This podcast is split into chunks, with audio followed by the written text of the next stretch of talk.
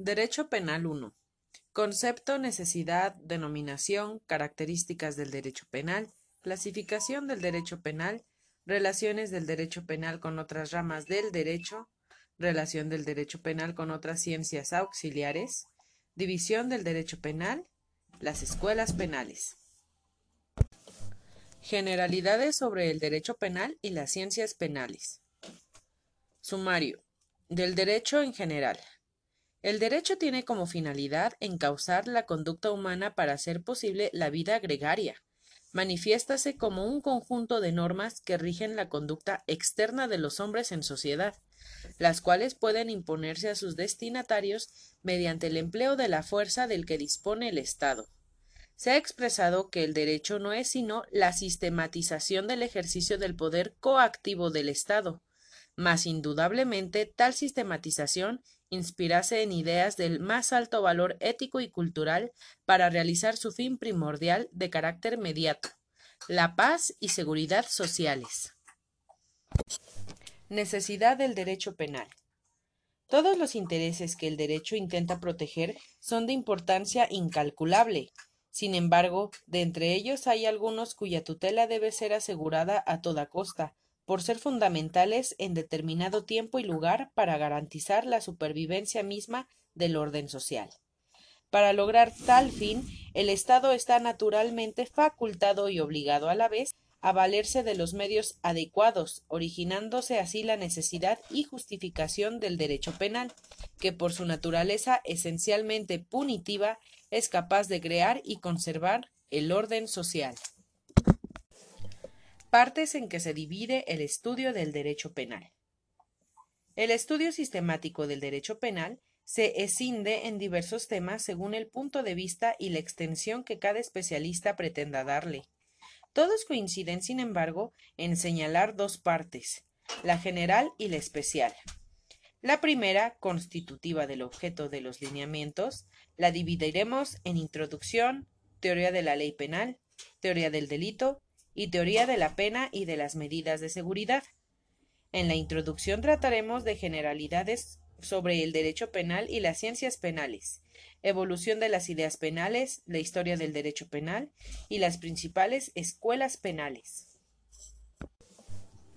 Dentro de la teoría de la ley penal estudiaremos las fuentes del derecho penal, la interpretación de la ley penal y finalmente los ámbitos de validez de la ley penal material, espacial, temporal y personal. La teoría del delito comprenderá fundamentalmente generalidades sobre la definición, concepto, elementos, factores negativos, la vida del delito, la participación y el concurso. Muchos autores incluyen la teoría del delincuente. Nos ocuparemos de su estudio dentro de la misma teoría del delito. También otras disciplinas causales explicativas tienen por objeto de conocimiento al delincuente, desde puntos de vista ajenos al campo propiamente jurídico normativo por excelencia. La teoría de la pena y de las medidas de seguridad nos permitirá conocer someramente la distinción entre ambas instituciones, su concepto, clasificación e individualización, la condena condicional y la libertad preparatoria, Después nos referimos en forma brevísima a otras cuestiones de importancia sin omitir el estudio de la pena capital. El segundo curso de Derecho Penal se ocupa de la parte especial, comprensiva del estudio de los delitos en particular y de las penas y medidas de seguridad aplicables a casos concretos. Aquí hay un esquema en donde el tronco común es el derecho penal. Se divide en dos partes, parte general y parte especial. En la parte general podemos vislumbrar la introducción, teoría de la ley penal, teoría del delito, que incluye, por supuesto, el estudio del delincuente, y teoría de la pena y de las medidas de seguridad. En la parte especial se puede ver delitos en particular, penas y medidas de seguridad concretos aplicables a casos. El derecho penal. La expresión derecho penal, como certeramente afirma Maggiore, se aplica para designar tanto al conjunto de normas penales, ordenamiento jurídico penal, cuanto a la ciencia del derecho penal, estimada como una rama del conocimiento humano compuesta de un acervo de nociones jurídicas de naturaleza intelectual. Puede definirse según se haga referencia al sistema de normas o bien al de conceptos científicos sobre el delito del delincuente y la pena. Desde el primer punto de vista, el derecho penal es la rama del derecho público interno relativa a los delitos, a las penas y a las medidas de seguridad, que tiene por objetivo inmediato la creación y la conservación del orden social. Por derecho público entiéndase el conjunto de normas que rige relaciones en donde el Estado interviene como soberano, a diferencia del derecho privado, regulador de situaciones entre particulares. Comúnmente se afirma que el derecho penal es público por cuanto sólo el Estado tiene capacidad para establecer los delitos y señalar las penas, imponer éstas y ejecutarlas. Mas tal criterio no es certero, pues todo el derecho, también el privado, lo dicta y aplica el Estado. Hay necesidad, en consecuencia, de atender a los términos de la relación jurídica. Si en uno de ellos a ambos aparece el Estado como soberano, las normas reguladoras de tal relación pertenecerán al derecho público. En cambio, si la disposición rige solo relaciones entre particulares, formará parte del derecho privado. Por ende, el derecho penal es una rama del derecho público, no por emanar del Estado las normas en donde se establecen los delitos y las penas, ni tampoco por corresponder su imposición a los órganos estatales, pues como se ha expresado, todo derecho positivo emerge del Estado y por éste se impone, sino porque al cometerse un delito la relación se forma entre el delincuente y el Estado como soberano, y no entre aquel y el particular ofendido. En concreto, puede decirse que el derecho penal es público, por normar relaciones entre el poder y los gobernados. Como por otra parte, el derecho penal está dirigido a los súbditos dentro de los límites jurisdiccionales del Estado. Se le considera una rama del derecho interno, sin constituir excepción los convenios celebrados entre los países para resolver cuestiones de naturaleza penal, pues esos tratados no son sino actos de voluntad soberana de quienes los suscriben. La denominación. El término derecho penal no es el único con el cual suele designarse a nuestra disciplina.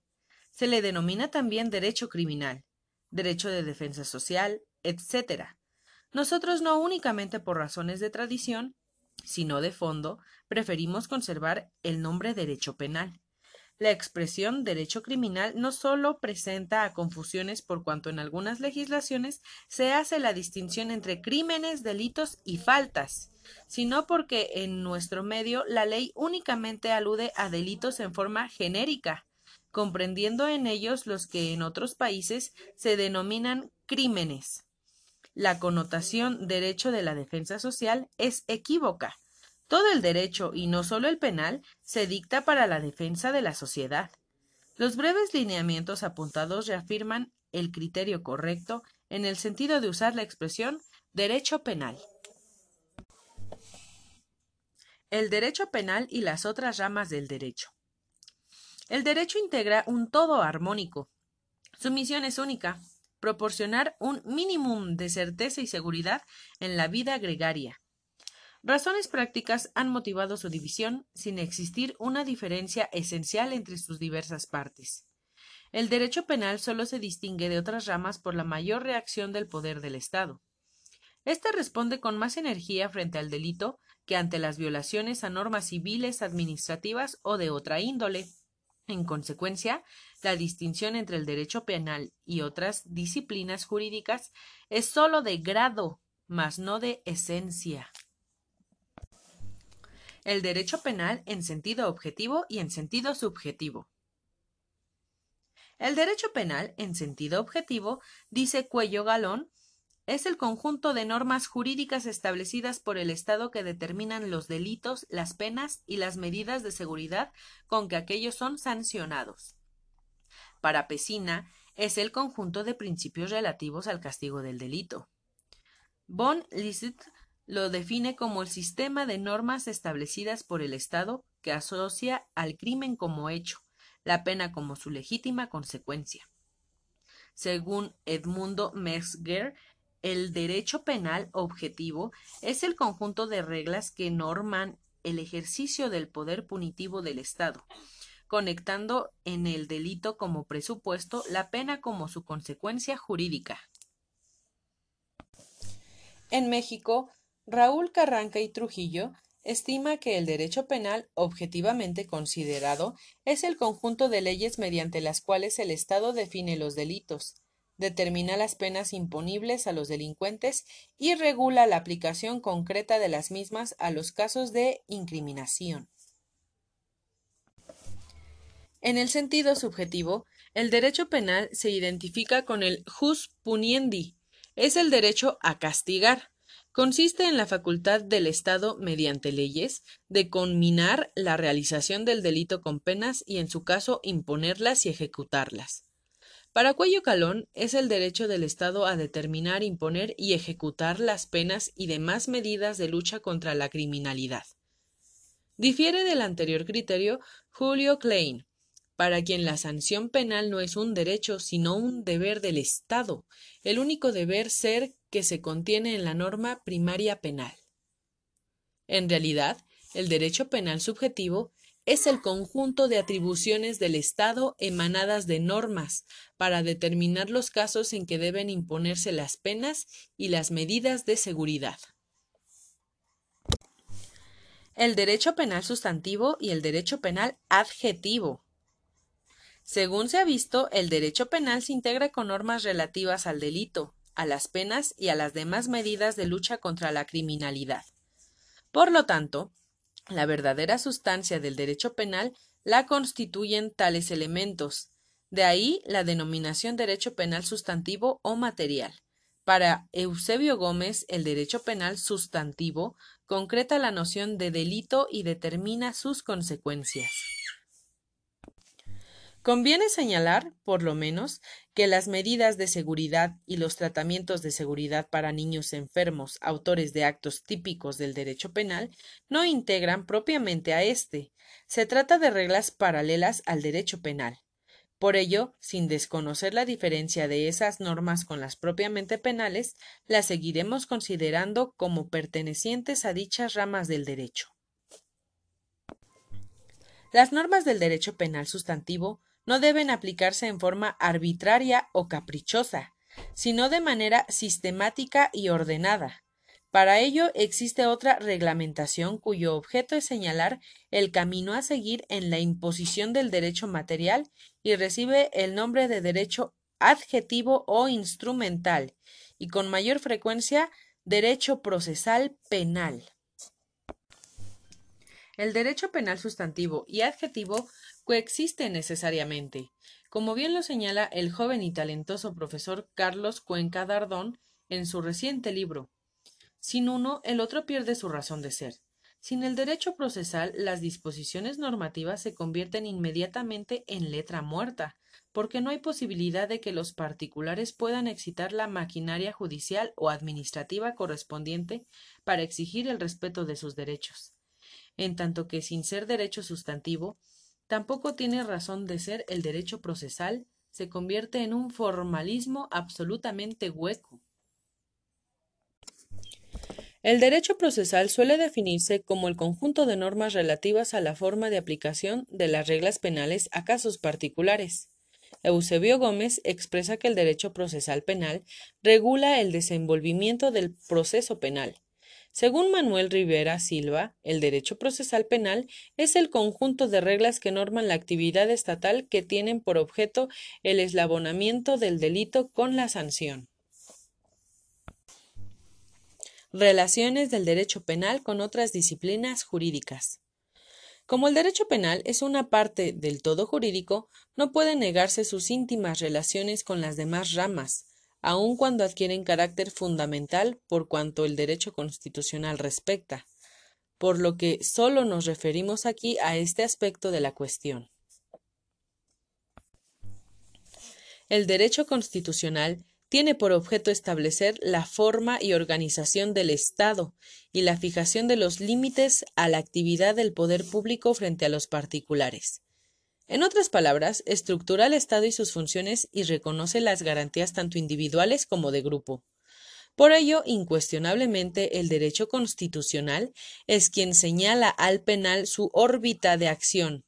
Si la Constitución es la ley fundamental en la vida del Estado, reparte competencias y fincas barreras a las autoridades frente a los individuos. Las orientaciones constitucionales sin duda marcan el cauce del derecho penal. Las garantías de naturaleza penal encuentran, pues, su fundamento en el reconocimiento que de ellas hace la Constitución como ley suprema.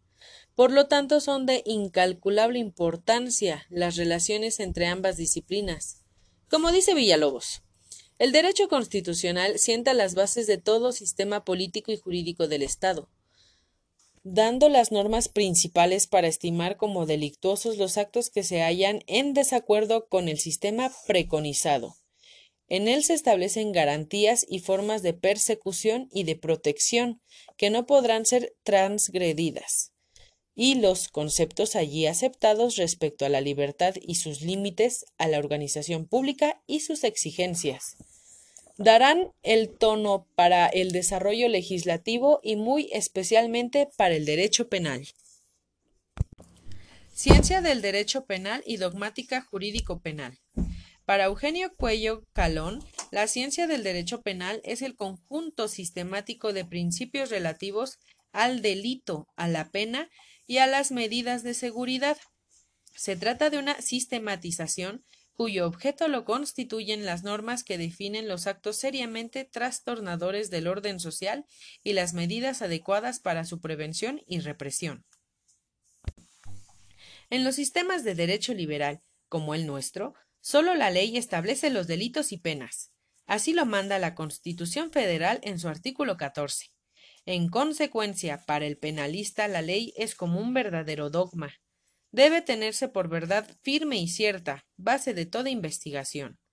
La dogmática jurídico-penal es la disciplina cuyo objeto consiste en descubrir, construir y sistematizar los principios rectores del ordenamiento penal positivo. Suele identificarse la dogmática jurídico-penal con la ciencia del derecho penal. Contra la opinión general consideramos a la primera parte de la segunda, Mientras el derecho punitivo es conjunto de normas, la ciencia del derecho penal intégrase con principios cuyo objeto es, desde luego, el estudio de las normas positivas, pero también, como expresa el maestro Villalobos, fijar la naturaleza del delito, las bases, la naturaleza y los alcances de la responsabilidad y de la peligrosidad, así como la naturaleza, la adecuación y los límites de la respuesta respectiva por parte del Estado. Nótese que la ciencia que la del derecho penal es más amplia, comprende en su seno a la dogmática. Por ende, la ciencia del derecho que nos ocupa no solo tiene por objeto la ley positiva, sino igualmente la formulación de la nueva.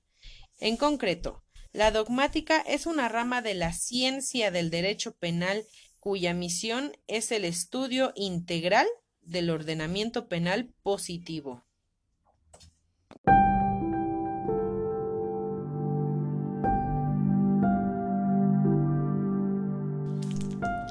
Las ciencias penales.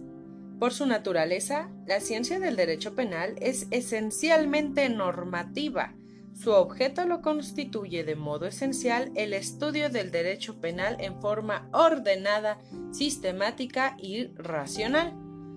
Pero al lado de ella existen otras ciencias diversas en sus objetos y métodos. Se trata de disciplinas causales explicativas conocidas con el nombre genérico de ciencias penales no intenta guiar la conducta humana, sino explicar causas, estudiar el nexo entre el delito y los factores que influyen en su producción. No existe hasta la fecha unidad de criterio entre los factores respecto a las ciencias propiamente penales. En general, se les incluye en una disciplina más amplia, la criminología, que se ocupa, al decir de don Constancio Bernaldo de Quirós, del estudio del delito considerado como fenómeno biológico y social, como algo vivo, caliente, palpitante, sangrante, a la manera de la historia natural en toda su amplitud minuciosa. La criminología representa, pues, el término de muchas ciencias penales, entre las cuales destacan la antropología, la sociología, la endocrinología, la psicología y la estadística criminales. Al lado de estas disciplinas existen otras, conocidas bajo el nombre de ciencias auxiliares del derecho penal. Entre ellas sobresalen la medicina legal y la criminalística. A. La antropología criminal tiene por objeto el estudio del hombre delincuente. Investiga las causas biológicas del delito.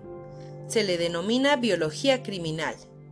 Esta ciencia, de muy antigua raigambre, adquirió un enorme desarrollo con los estudios del positivista italiano César Lombroso, quien en el año de 1876 publicó el libro titulado El hombre delincuente.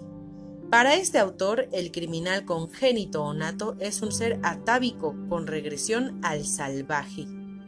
La doctrina lombrosiana descansa en tres puntos fundamentales explicativos de la delincuencia a saber, el atavismo, la locura moral y la epilepsia.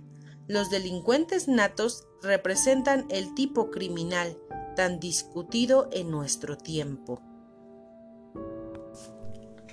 Las doctrinas del Lombroso han caído en desuso por haber sido objeto de incontables rectificaciones que han venido a demostrar la naturaleza heterogénea del delito, con exclusión de un solo elemento causal, pues surge como resultante de múltiples factores.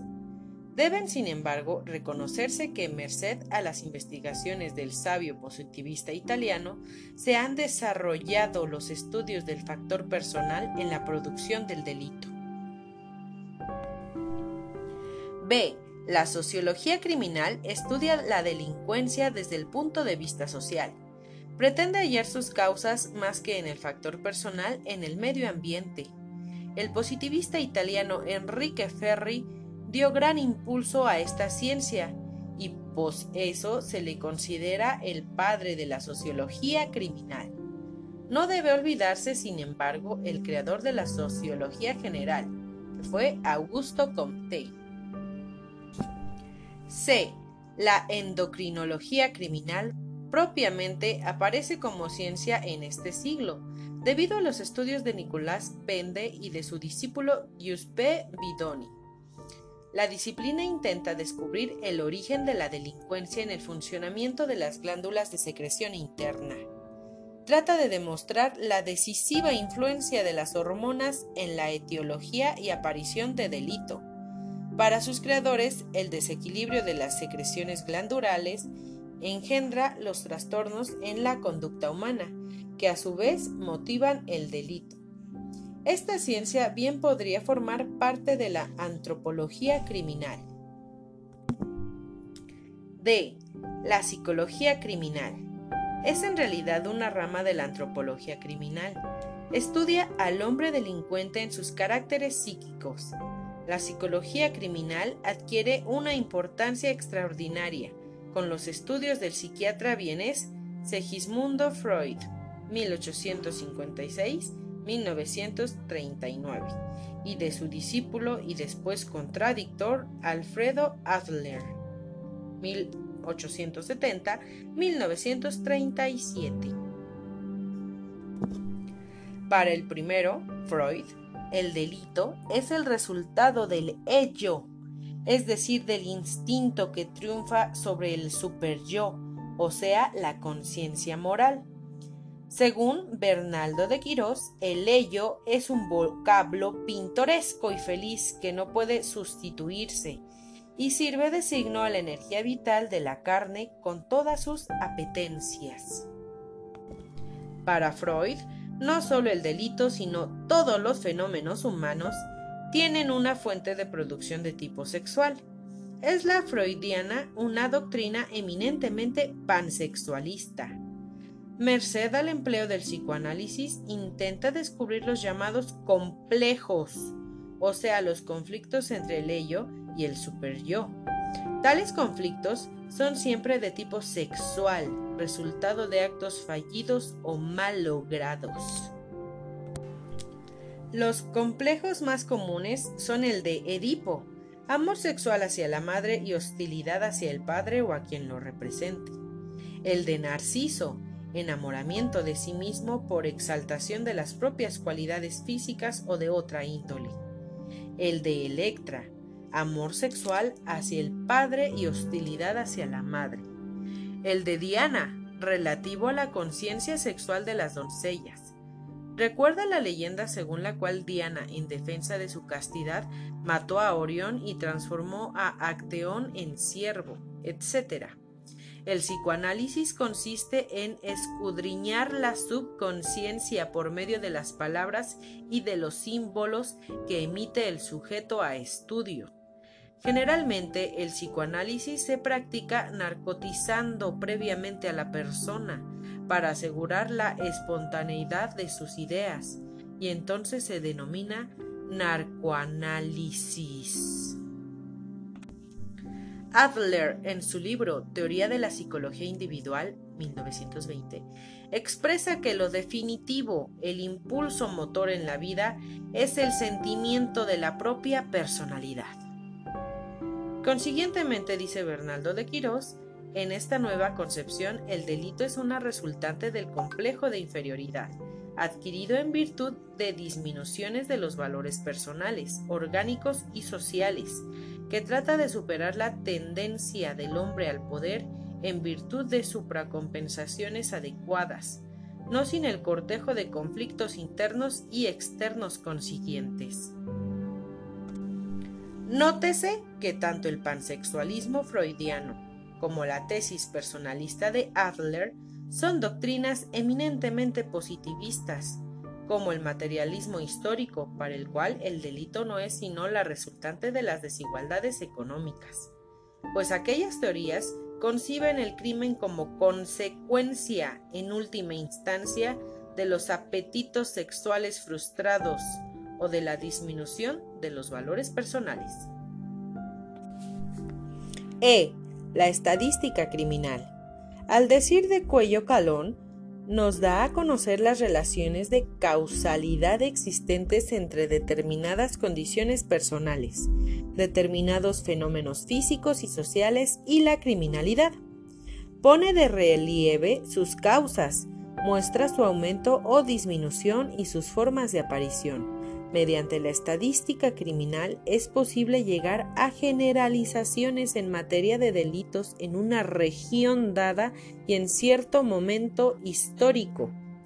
Las conclusiones de la estadística criminal, a pesar de su utilidad indiscutible, deben ser tomadas en cuenta con ciertas restricciones porque el delito, por su carácter complejo, no puede ser manejado exclusivamente con base en datos estadísticos. F. Dos son las principales, mas no las únicas, ciencias auxiliares del derecho penal. La medicina legal y la criminalística. La primera tiene por objeto poner al servicio de la Administración de la Justicia Penal los conocimientos y las técnicas médicas quirúrgicas. Es sabido que en la investigación de infinidad de delitos y en el tratamiento de los delincuentes se requiere el auxilio de médicos forenses, sobre todo con relación a los llamados delitos de sangre, así como en los de tipo sexual. El médico legista no solo examina a los sujetos activos, sino también a las víctimas y procura establecer dentro de las posibilidades de la ciencia el nexo causal entre el autor y el resultado. Ayuda con ello en forma inestimable a hacer realidad la aplicación del derecho penal. La psiquiatría médico-legal es una especialidad dentro de la medicina legal y tiene por objeto el estudio de los sujetos del delito en sus funciones psíquicas e indica los tratamientos adecuados para los que padecen enfermedades o anomalías mentales. La opinión del psiquiatra forense resulta de gran utilidad, también para la determinación de la responsabilidad o irresponsabilidad de algunos autores de hechos típicos del derecho penal realizados en condiciones psíquicas especiales. La criminalística según Cuello Calón, está constituida por un conjunto de conocimientos heterogéneos encaminados al hallazgo de los delincuentes, al conocimiento del modus operandi del delito y al descubrimiento de las pruebas y de los procedimientos para utilizarlas. Trátase de diversas ciencias y artes para investigar los delitos y descubrir a los delincuentes.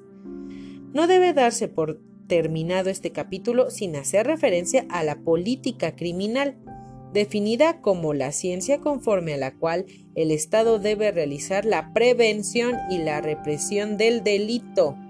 En realidad, esta disciplina no es el aprovechamiento práctico por parte del gobierno de los conocimientos adquiridos por las ciencias penales, a fin de dictar las disposiciones pertinentes para el logro de la conservación básica del orden social.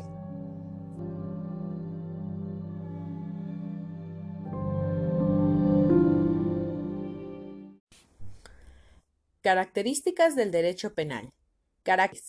El derecho de hoy es un hecho público, normativo, valorativo y finalista, que tiene la norma y el bien jurídico como polos de su eje y cuya naturaleza es eminentemente sancionadora. Necesitamos explicar con algún detalle estas características enunciadas. El derecho penal de hoy es un derecho público, porque solo el Estado es capaz de crear normas que definan delitos y que impongan sanciones en holocausto al apotegman liberal nullum crimen nulla poena sin ley. No hay crimen ni pena sin ley. El derecho disciplinario que una sociedad puede aplicar a los miembros de la forma por ejemplo, un casino, una asociación de deportes, etcétera, nada tienen que ver con el derecho penal de carácter público y por eso al fijar el tipo, tipo público, puede permitirse la vaguedad que le está prohibida al legislador en sus códigos. Una ley establece un tipo concreto y determinado el reglamento de una sociedad solo dice que será impuesto un correctivo o que se separará del seno de la corporación al que observe mala conducta o al que realice actos groseros, etcétera, etcétera, etcétera. Hoy nadie puede controvertir la índole pública de nuestra disciplina pero en el siglo XVIII y comienzos del XIX, frente a la tesis de Feuerbach, que afirmaba la índole pública de nuestra rama jurídica, pasaron Hugo y Kleinschorth, que se trataba de un derecho privado. Groldman asume una postura ecléctica, o sea, convenenciero, lo que le acomoda, ecléctico. No, en realidad es lo que mm, mejor tengas de todas las teorías y hacer las propias. Y ecléctico es una buena palabra, no, no es una palabra mala ni mustia. Por influjo de Windelband y Rickert, los juristas de hoy aceptan una clasificación de las ciencias que tienen su origen en el neocantismo y que Kelsen y Mesker en el derecho penal han llevado a sus últimas consecuencias. De un lado están las ciencias del ser, que incluyen las naturales, del otro las del deber ser, entre las que se halla el derecho. La filosofía de los valores ha penetrado profundamente en el derecho, y por eso hemos afirmado que nuestra disciplina es valorativa. Las corrientes a que acabo de aludir afirman la índole normativa de la ciencia jurídica, hasta el punto de que sólo en ese carácter de norma se halla su esencia científica. Siguiendo a Heidegger, Eric Wolf ha tratado de emplear otra terminología, la de realidad y significación, e incluye también el aspecto teleológico en el contenido del derecho. Teológico quiere decir pues que eh, atiende las causas finales, la finalidad de la ciencia penal en este caso. Con esto tocamos uno de los más arduos asuntos que pueden presentársele al jurista de hoy. Los kelsenianos afirman que el fin no pertenece al derecho, cuyo contenido es político. El fin lo determinará esta o la sociología, pero no las leyes. A nuestro entender, la dogmática jurídica no puede quedar desnuda de finalidad y de nuestro derecho penal tiene carácter finalista.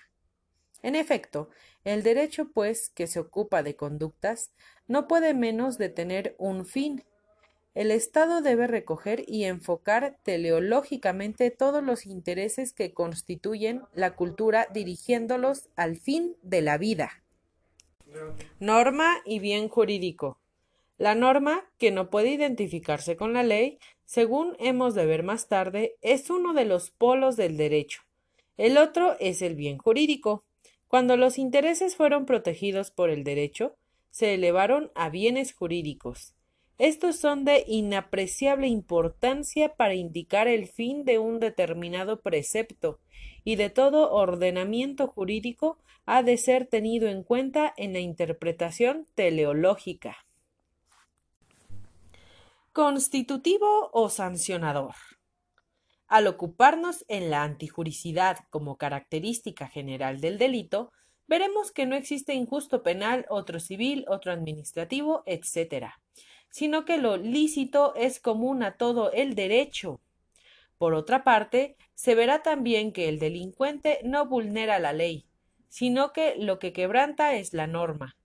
Con esto dos elementos de juicio hay bastante para decir la índole sancionadora y no constitutiva de nuestra disciplina. Los que siguen a y los técnicos juristas italianos como Rocco creen que nuestro derecho es constitutivo, porque en él se hallan incitas las normas. Que afirmamos la índole general de lo antijurídico y que según acabamos de decir en la norma de que la ley surge no podemos aceptar la índole constitutiva del derecho penal y afirmamos su naturaleza sancionadora. El derecho penal garantiza, pero no crea las normas. Derecho penal subjetivo y objetivo. Es frecuente leer en los viejos tratados de derecho que éste se divide en subjetivo y objetivo. El primero consiste en la facultad de hacer o no hacer una cosa. El segundo es ley, regla o norma que nos manda, que nos permite o que nos prohíbe. En nuestra disciplina, el derecho subjetivo sería el ius puniendi, que resulta limitado por las propias leyes que los estados dictan. Esto es así en garantía de la libertad, ya que las actividades estatales han quedado, por lo mismo, concretadas a lo que la ley establece. Nullum crimen, nulla poena sine lege. No hay crimen, no hay pena sin ley. Tenemos, sin embargo, que revisar esas viejas concepciones. Ya Mancini nos dijo que no había tal derecho subjetivo del Estado, sino que la facultad de penar era un atributo de soberanía. En Francia, Duguit y sus discípulos han combatido contra los supuestos derechos subjetivos y Kelsen ha hecho del deber jurídico base de su doctrina. En puridad no hay derechos subjetivos, sino más bien pretensiones del sujeto activo. Así, por ejemplo, el Estado tiene la pretensión punitiva que se extingue por numerosas causas que ahora no interesan, y también el individuo es capaz de poseerla aún en nuestra propia esfera jurídica. Hay delitos que sólo se persiguen a instancia de parte.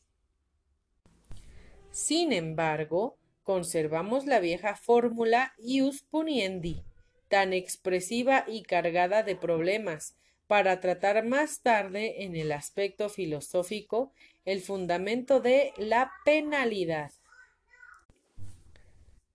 Historia del derecho penal. Sumario. La venganza privada, la venganza divina. 1. La venganza privada. El progreso de la función represiva, cuestión que se ha pretendido identificar con la evolución de las ideas penales, presenta diversos matices según el pueblo a estudio. Ni en todas las sociedades ha sido igual, ni tampoco han sucedido con normal tránsito en las diversas épocas. En los tiempos más remotos, la pena surgió como una venganza del grupo, reflejando el instinto de conservación del mismo. La expulsión del delincuente se consideró el castigo más grave que podía imponerse por colocar al infractor en situación de absoluto abandono y convertirlo en propia víctima por su desamparo, de agresiones provenientes de miembros de su propio grupo o de elementos extraños a éste. La expulsión, que un principio se practicó para evitar la venganza del grupo al que pertenece el ofendido, evitando así la guerra entre las tribus, se extendió para sancionar hechos violentos y la sangre cometidos por un miembro del conglomerado contra otro perteneciente al mismo. Para Pesina, la primera reacción que se despierta en la conciencia de las primitivas colectividades al constatar la atrocidad de los grandes crímenes es la de descompuesta ira desencadenadora del furor popular contra el delincuente, irritación que revela en forma sumaria un fondo de verdad de la justicia penal, pero que reviste caracteres de pasión, construyendo una venganza colectiva quien rompe la paz pierde la guerra. El individuo que lesione, hiere o mata a otro no tiene derecho a la protección común, pierde la paz y contra él tienen los ofendidos derecho a la guerra, derecho que a su vez lleva a constituir un deber ineludible como venganza de familia. Ignacio Villalobos subraya que el periodo de la venganza privada no corresponde propiamente a un estadio de evolución del derecho penal, tratándose de un ante cuya realidad hunde en sus raíces las instituciones jurídicas que vinieron a sustituirlas. Pensamiento que aclara Castellanos Tena, al observar que no toda venganza puede considerarse antecedente de la represión penal sino la actividad vengadora apoyada por la colectividad misma al reconocer el derecho del ofendido a ejercitarla, proporcionándole la ayuda material o el respaldo moral necesario. El talión representa, sin lugar a duda, un considerable adelanto en los polos activos al limitar los excesos de la venganza, ya personal o del grupo, señalando objetivamente la medida de la reacción punitiva en función al daño causado por el delito. Es ejemplo de la época talonial ubicada por algunos autores en el periodo de la venganza pública el Código de Hammurabi, cuya antigüedad se hace ascender a dos mil años antes de la era cristiana, conjunto de preceptos que consagró el principio de la retribución, al sancionar con el daño de la pena otro semejante gravedad inferido con el delito extendiendo en ocasiones la responsabilidad a personas distintas del culpable, pretendiendo una compensación perfecta. Ejemplo de ella son las prescripciones que, refiriéndose al constructor de una casa, ordenaban su muerte si por la mala edificación se hundía y mataba al propietario llevando tal castigo al hijo del maestro de obras cuando el hundimiento mataba al hijo del dueño. Este documento histórico, la más antigua legislación conocida, aparece inscrita en un bloque de piedra. Tiene el mérito de haber distinguido algunos casos de delitos culposos, excepcionando de pena el caso fortuito. Fortuito que sucede inesperadamente y por casualidad. La composición, instituto de importancia relevante en algunos pueblos y que vino a sustituir el mal de la pena mediante una compensación económica dada al ofendido o la víctima del delito, constituyó una nueva limitación de la pena por el pago de una cierta cantidad de dinero, por lo que tuvo acogida entre aquellos pueblos que reconocieron el sistema de intercambio monetario.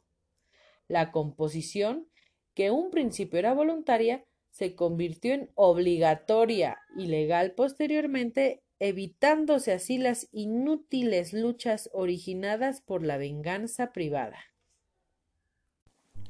La composición tuvo, no obstante, algunas limitaciones, ya que en relación a ciertos delitos públicos, traición, etc., no se admitió la sustitución de la pena, y en otros, a pesar de su índole privada, se permitió la venganza del ofendido, como en aquellos delitos que afectaban el honor, adulterio, por ejemplo.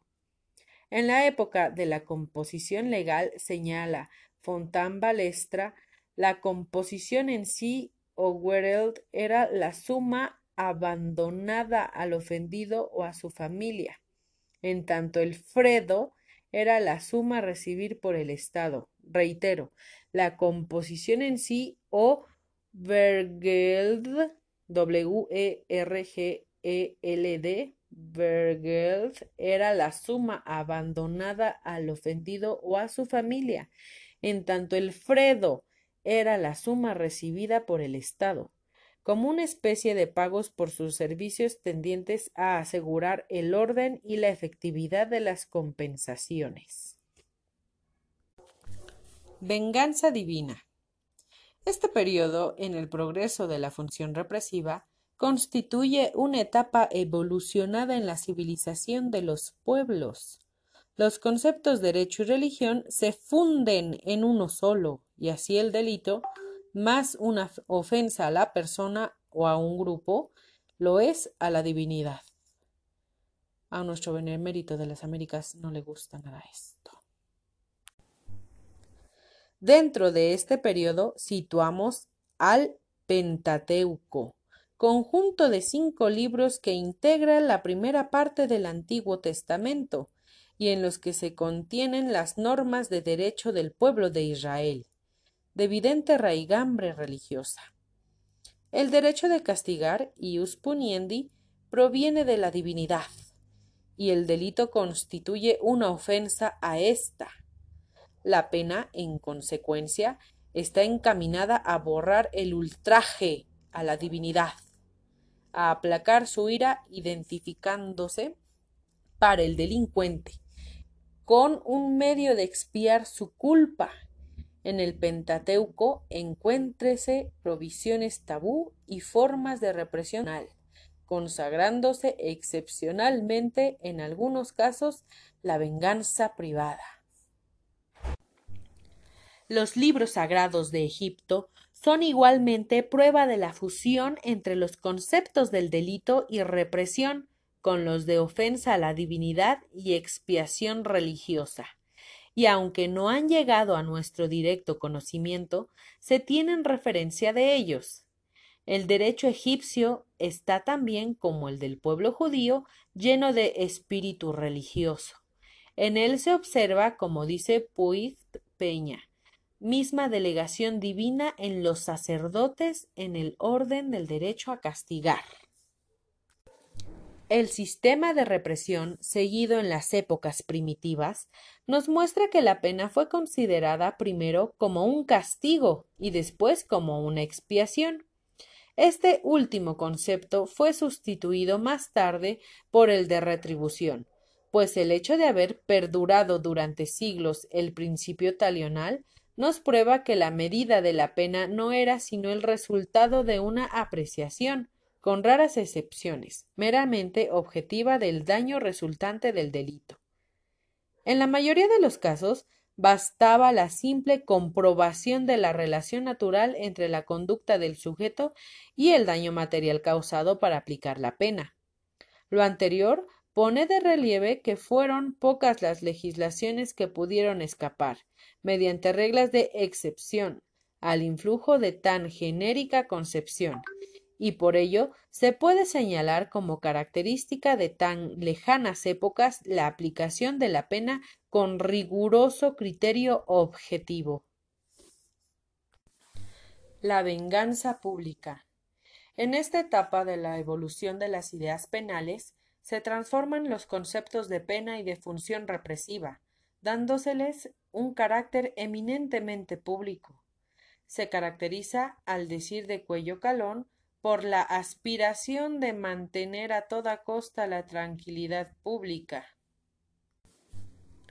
Este es el ciclo en que aparecen las leyes más severas, en que se castigan con más dureza no solo los crímenes, sino hasta hechos hoy indiferentes. Se reinaba en la administración de justicia la más irritante desigualdad pues mientras a los nobles y a los poderosos se les imponían las penas más suaves y eran objeto de una protección penal más eficaz, para los plebeyos y siervos se reservaban los castigos más duros, y su protección era en muchos casos tan solo una caricatura de la justicia. Los jueces y los tribunales tenían la facultad de imponer penas no previstas en la ley, incluso podían incriminar hechos no penados como delitos, y de estos poderes abusaron con exceso, pues no los pusieron al servicio de la justicia, sino al de los déspotas y tiranos depositarios de la autoridad y el mando. Bajo el Imperio romano, a raíz de haber sido reconocido el cristianismo como religión oficial, la Iglesia cobró fundamentalmente importancia, no solo en su aspecto ideológico, sino temporal. El concepto de la pena se ve influido por la noción de penitencia, única forma de expiación del pecado, convirtiéndose en el medio adecuado al delincuente para librarse del delito. No obstante, a pesar de toda la bondad de que fue capaz la doctrina cristiana, durante su influencia, la pena se transformó en el medio más eficaz para la represión del delito, y aunque parezca paradójico, se tornó día a día más cruel, a la par que los procedimientos seguidos en la investigación del delito y del delincuente se convirtieron en verdaderos atentados a la libertad humana. El derecho penal canónico según la opinión de Fontán Balestra, mantuvo la naturaleza pública del derecho penal romano, estableciendo un lazo de unión y vía de supervivencia de éste en el derecho penal moderno. Durante el imperio, dice textualmente, la Iglesia actuó disciplinariamente en asuntos exclusivamente eclesiásticos, en tanto que el Estado mantuvo en sus manos el derecho penal laico, lo mismo que en el reino de los francos bajo el reinado de los merovingios. El derecho penal canónico cobró excepcional importancia bajo los papados de Gregorio VII, Alejandro III e Inocencio III, es decir, durante el tiempo comprendido entre los años 1073 y 1216. Asume en esa época una gran trascendencia laica, ofreciendo protección con su derecho de asilo, consolidado en tal forma que se llegó a declarar que quien sacase por la fuerza a un delincuente del templo en que se hubiese aislado cometía un delito de esa magnitud. El delito de herejía da especial significado a lo dicho, por cuanto con él se advierte que el derecho penal canónico deja de ser un mero derecho disciplinario, ya que al principio sólo consistía en la facultad otorgada a los obispos de decretar la excomunión del transgresor. El fuero personal se impone en definitiva, de tal manera que cualquiera fuera el delito cometido, el sacerdote debía ser juzgado por sus pares, conquista a la que se llegó reconociendo primero ese privilegio solamente a los obispos para extenderlo después a todos los clérigos, existiendo un periodo intermedio en el cual ciertas categorías de religiosos, antes de ser juzgados por un tribunal laico, debían ser depuestos por la Iglesia. Asimismo, la competencia de los tribunales eclesiásticos aumentó en tal forma que, por razón de la materia, intervenían aún en los casos en que el delito fuese cometido por un laico. Cuando el hecho delictuoso atacaba la religión, esa jurisdicción era indiscutida, no ocurriendo lo mismo con las infracciones. como incesto, adulterio, sodomía, usura, etc., en que su jurisdicción resultó cuestionada. En plena Edad Media, entre los siglos XI y XVI, se produce un resumiento del derecho romano, difundiéndose y comentándose los textos que habían quedado olvidados entre las polvorientas bibliotecas de iglesias y conventos. Aparecen primero, entre los siglos XII y XIII, los glosadores que trataban de interpretar y determinar los alcances de las leyes romanas a quienes siguen, en los siglos XII y XV, los llamados postglosadores, a la revisión del derecho vigente mediante la invocación de los textos romanos. A esta época pertenecen los trabajos de Guido de Susara y de Alberto Gandino, autor del Tractatus de Maleficis, considerando como un tratado sistemático de derecho penal. Tractatus de Maleficis, considerando como un tratado sistemático de derecho penal. Tractatus de Maleficis. A partir del siglo XVI se inicia un nuevo movimiento, el de los patricios, así llamados por su sistema de aplicar un criterio práctico al estudio del derecho penal, descollando entre ellos Julio Claro, 1525-1575, con su obra Opera Omnia Sive Practica civilis adque criminalis, y Próspero Faranancio. Próspero Faranasio, con su Praxis et Teorica Criminalis, que pretende ser un resumen de las prácticas del derecho penal de la época del siglo XVII. Maggiore puntualiza que la Edad Media da entrada, junto a los romanos, a los derechos germánicos y cristianos el segundo de los cuales otorga carácter privado al delito y a la pena, por predominar el individualismo en su concepción, de manera que la venganza privada y la composición satisfacen la deuda creada por el delito, pero que con el advenimiento del cristianismo y la restauración del principio de autoridad del Estado y de la Iglesia, la potestad de castigar vuelve a la sociedad, al Estado, combatiéndose la venganza privada por medio de la tregua de Dios y del derecho de asilo, asumiendo el delito carácter moral y religioso. En el derecho canónico triunfa el principio de expiación, según la fórmula que reza. El juez castiga no por deleitarse en la miseria ajena, lo cual sería hacer mal por mal, sino por el deleite de la justicia, que es devolver lo justo por lo injusto, el bien por el mal.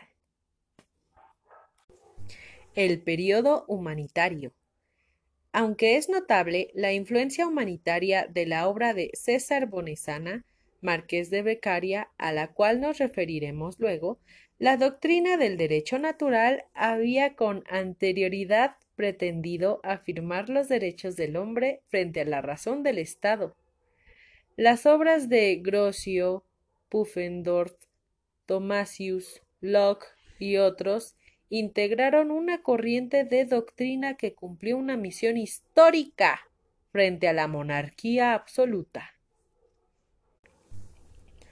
Según Novoa, iba a ser el movimiento ideológico del siglo XVIII, promovido por el despertar intelectual y libertario, el que habría de señalar las pautas, haciendo accesible el camino hacia una total reforma penal. Dentro de ese movimiento destacan fundamentalmente las obras de Montesquieu, El espíritu de las leyes, Voltaire, sobre la tolerancia, y Rousseau, El contrato social, en las cuales se denuncian la excesiva crueldad de las penas y lo irregular de los procesos, señalándose como fundamento de la pena el contrato social, los contractualistas. César Beccaria, con el pequeño libro de los delitos y de las penas, logró convulsionar a la sociedad de su época, estableciendo una serie de principios o de derechos mínimos del delincuente.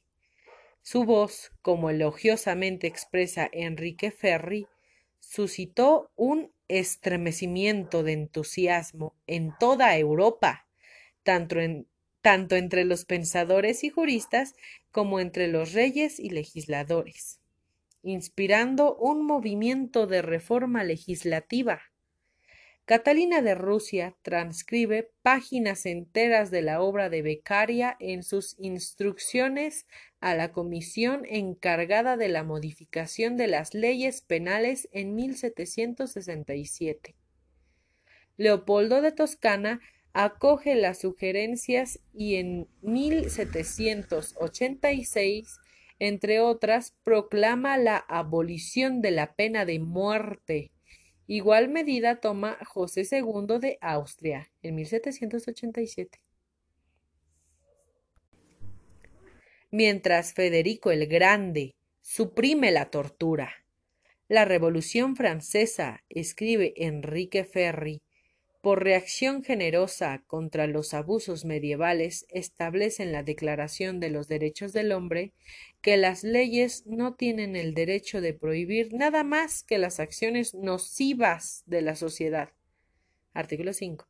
Y que no debe establecerse más que aquellas penas estrictamente necesarias. Artículo 8 de lo que resulta que nadie puede ser castigado sino en virtud de una pena promulgada con anterioridad al delito y aplicada legalmente. Artículo 8. Y nadie puede ser acusado, arrestado y puesto en prisión sino en los casos determinados por la ley y con arreglo a las formas en ellas prescritas. Artículo 7 y como quiera que los hombres nacen y permanecen libres e iguales ante el derecho, artículo primero, así la ley debe ser la misma para todos, lo mismo cuando protege que cuando castiga, artículo 6. Esos franceses.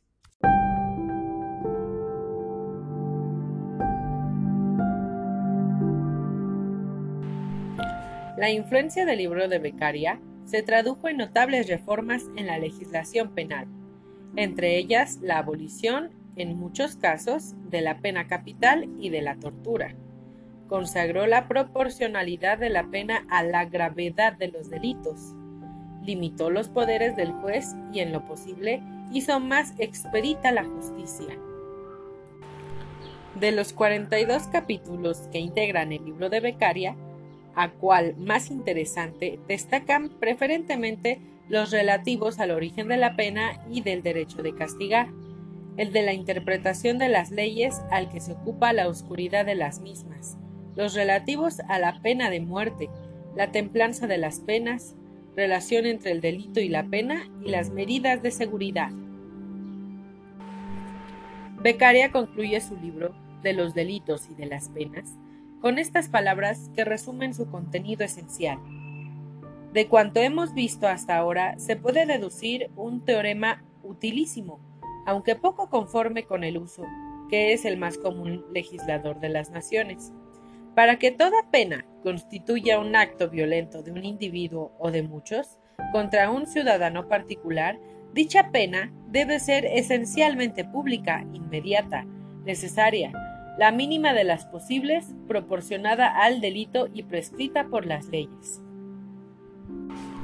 Posteriormente, Howard recorre la geografía del dolor, como certeramente ha llamado Constancio Bernaldo de Quirós, al camino seguido por el insigne inglés en todas las prisiones de Europa, muriendo de fiebre tifoidea en Crimea, no sin antes dejar constancia de sus observaciones en un libro en el que criticó el estado de las prisiones de su época.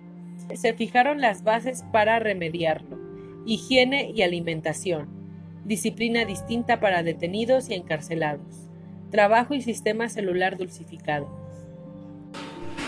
Cuello Calón, al referirse al movimiento de Howard en Inglaterra, aduce que su esfera de acción no fue tan extensa, pues se limitó al campo de las penas carcelarias y si tal afirmación es verdadera, No debe olvidarse que fueron sus observaciones no solo llamadas de atención sobre las deficiencias del sistema carcelario imperante, sino aportación valiosa en la total reforma penal iniciada por Beccaria, la cual abrió el período humanitario individualista.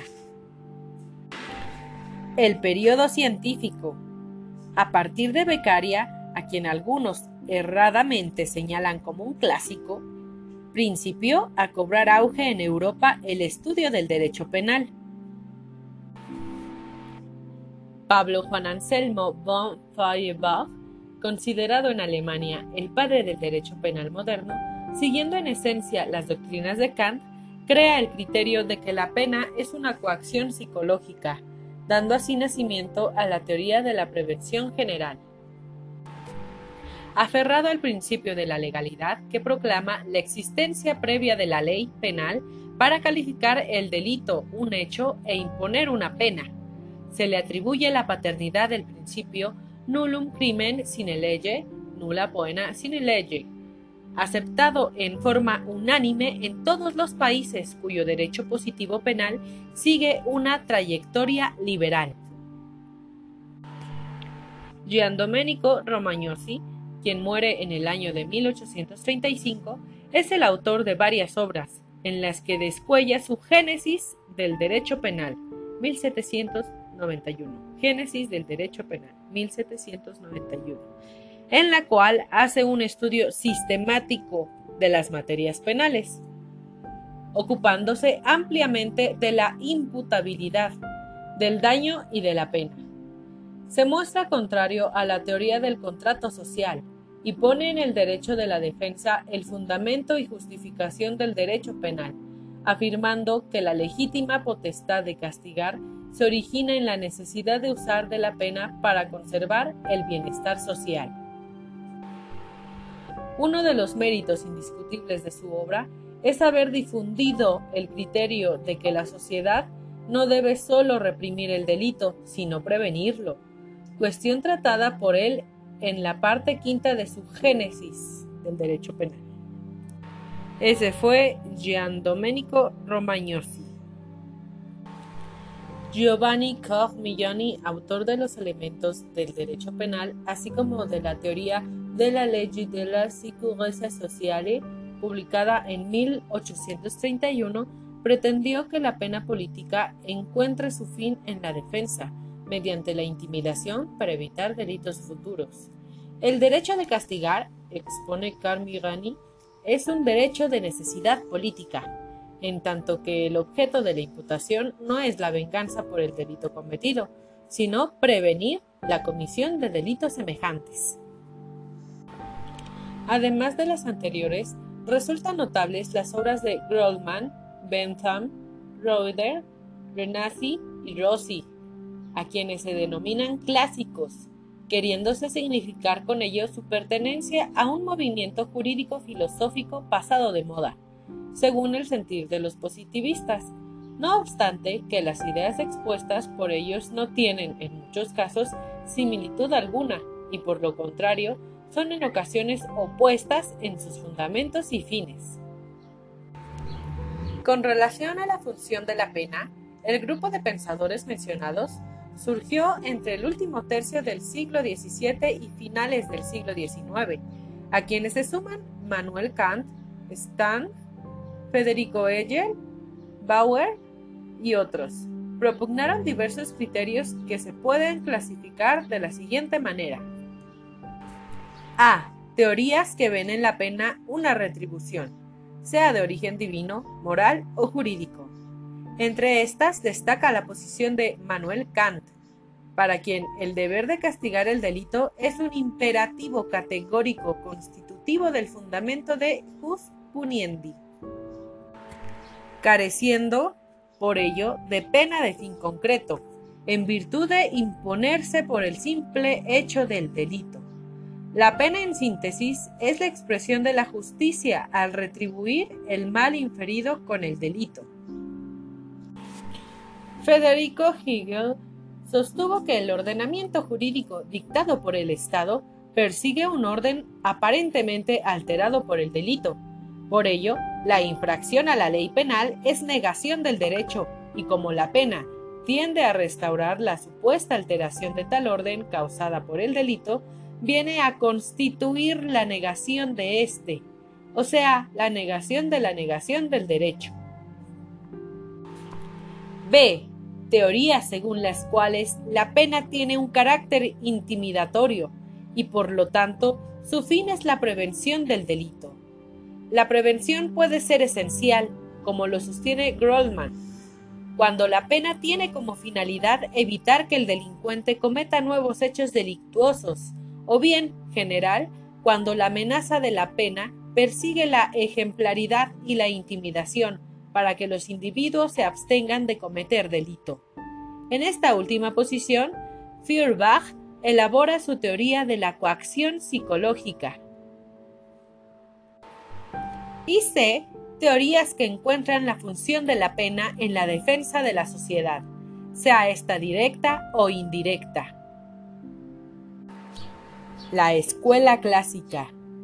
Explicada la razón aducida por los positivistas para designar con el nombre de escuela clásica al movimiento jurídico filosófico precedente, nos resta solo señalar que fue Francisco Carrara quien representa su síntesis y su más alta expresión, Nacido en el año de 1805 en la ciudad de Luca, fue profesor de Derecho Penal y de otras asignaturas, escribiendo su Programa del Concurso de Derecho Criminal, obra monumental en donde de manera sistemática y con profunda argumentación lógica expone el contenido de la ciencia del derecho penal, trazando líneas y directrices originales que lo encumbraron como el máximo penalista de todos los tiempos, Francisco Carrará.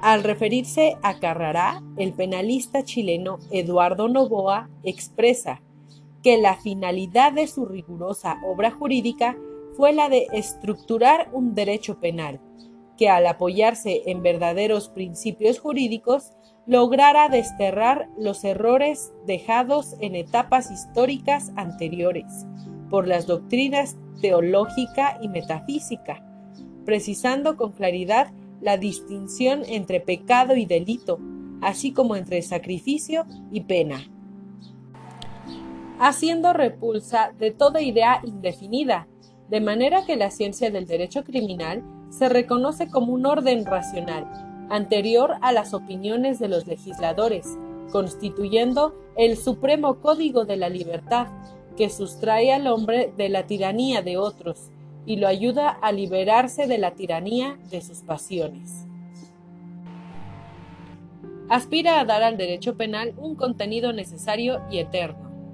Para ello, acude a la doctrina matemática que trae al establecimiento por la energía de las naciones exactas de los entes jurídicos define los criterios esenciales y los criterios mensuadores de todo delito concreto.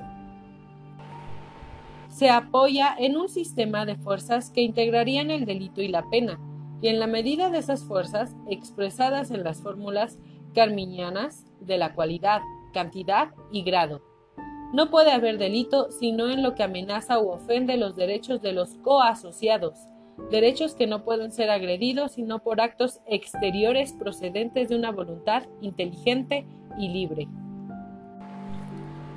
Esto conduce a considerar la objetividad y la subjetividad de todo delito, o sea, las dos fuerzas concurrentes en él, la física y la moral, necesarias puesto que el delito consiste en un choque entre un hecho humano y un derecho.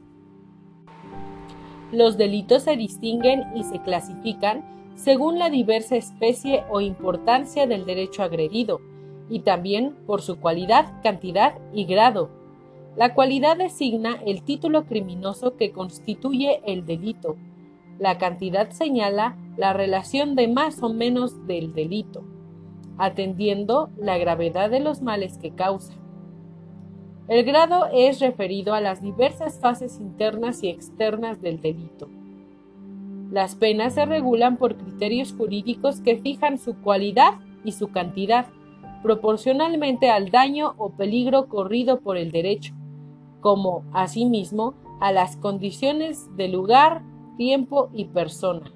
También hay en ella dos fuerzas, física y moral, correlativas a las fuerzas análogas que se encontraron en el delito.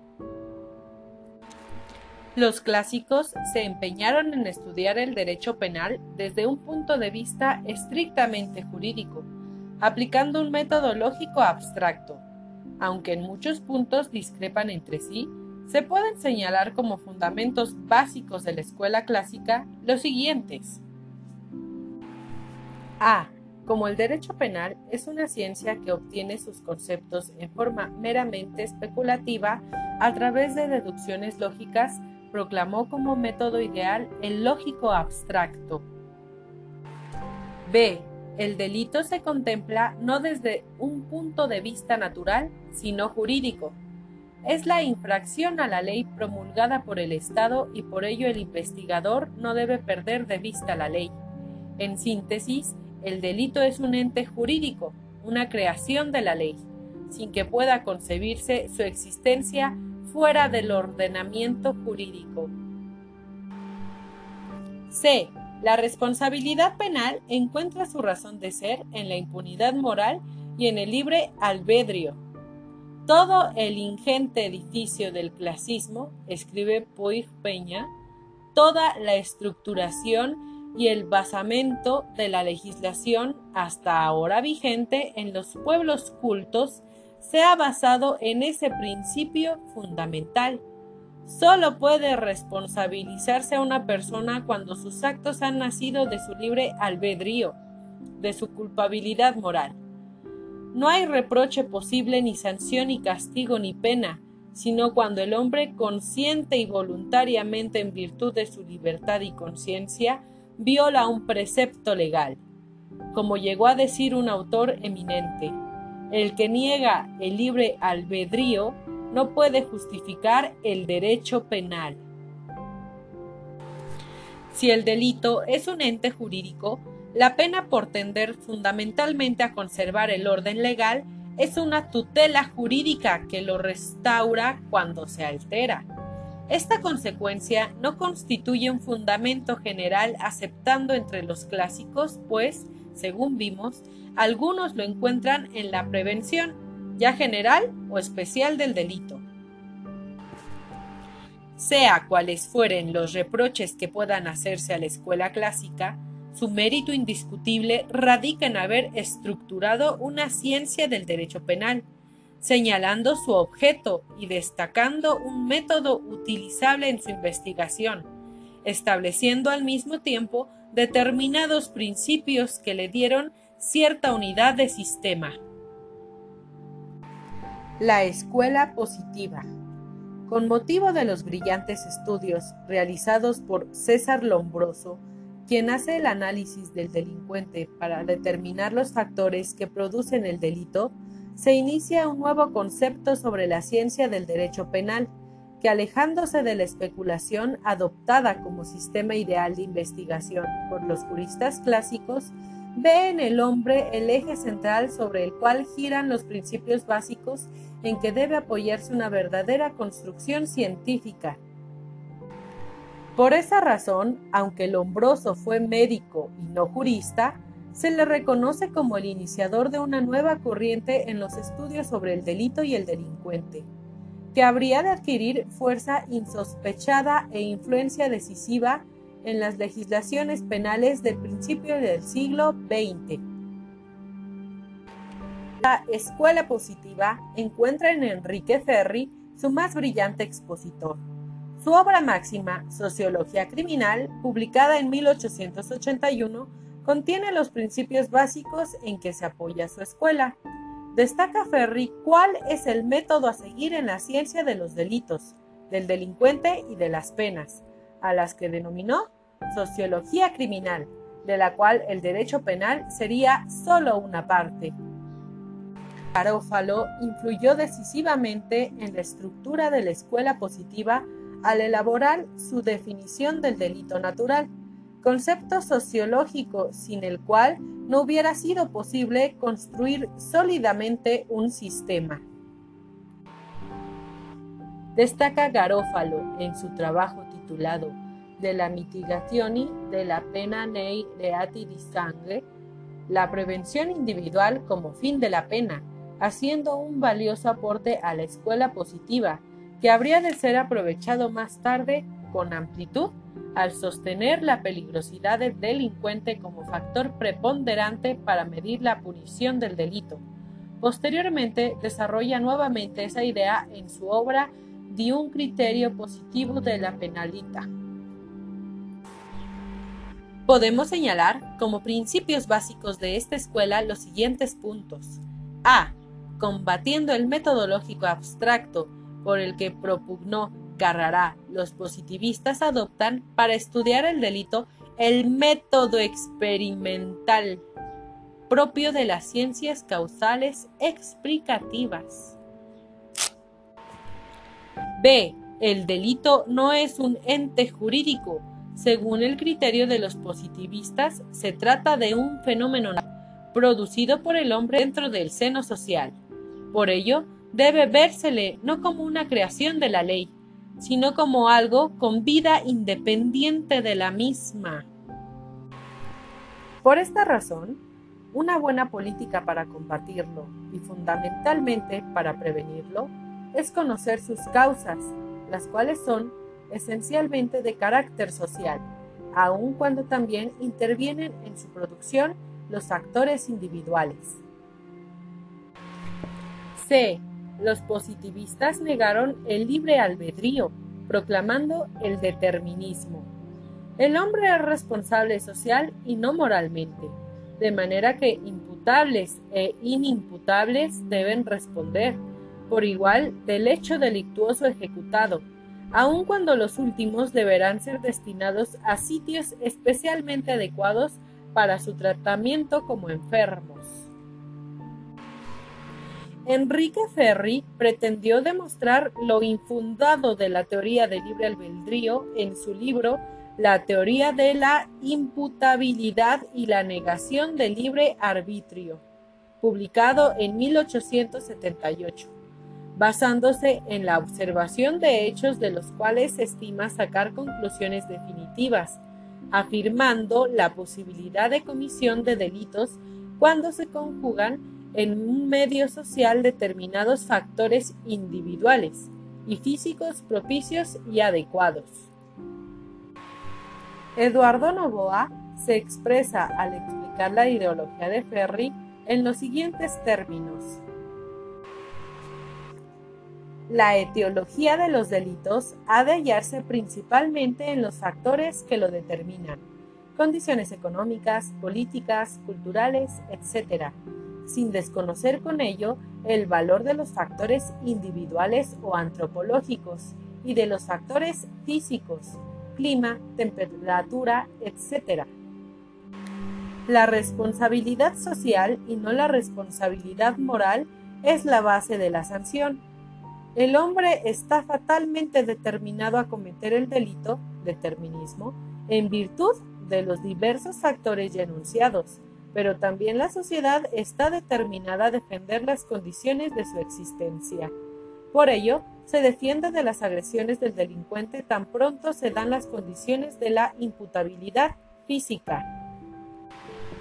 El hombre es responsable de sus acciones exteriormente delictivas, Solo porque vive en sociedad y mientras vive en ella tiene responsabilidad social. Dentro de ese criterio, no cabe considerar a los enajenados mentales como seres al margen del derecho penal.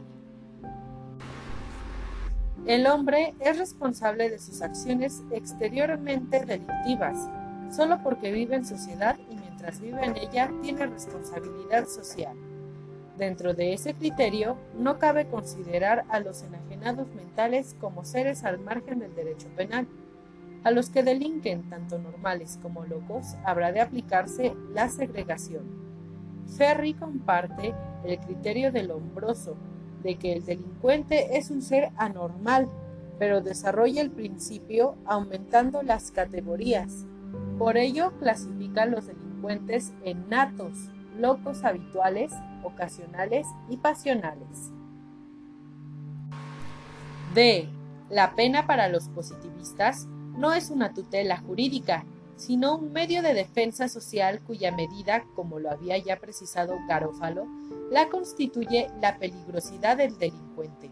Enrique Ferri, apoyándose precisamente en la doctrina expuesta por Garófalo, escribe Inuari Horizonti del Dirito Penal, en el que, afiliándose al criterio de la prevención especial de la pena, señala la peligrosidad del delincuente como base y medida de ella. Otras escuelas. Tratando de conciliar las posiciones opuestas de clásicos y positivistas, surge con Carneval y Alimena la tercera escuela. Fundamentalmente recoge de la escuela positiva el método experimental, niega el libre albedrío y proclama el determinismo positivista, pero negando que el delito sea un acontecimiento inevitable. Refuta el concepto de retribución moral por cuanto a la pena, adoptando el criterio de la ofensa jurídica, viendo en la sanción un medio intimidatorio cuyo fin es la prevención general del delito.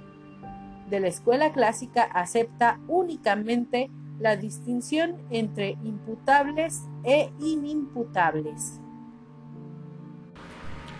La Escuela de la Política Criminal nace en Alemania con Franz von Liszt y pretende una reestructuración dentro del seno de las disciplinas.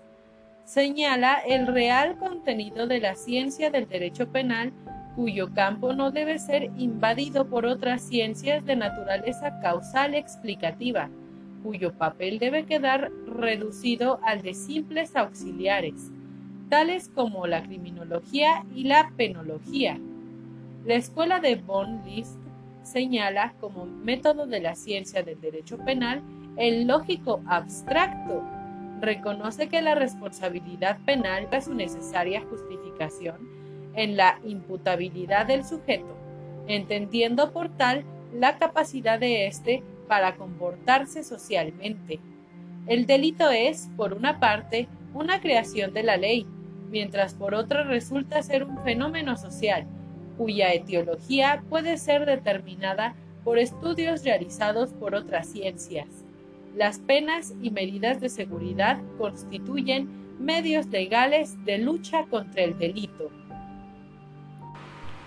Etiología es el estudio sobre las causas de las cosas. Etiología.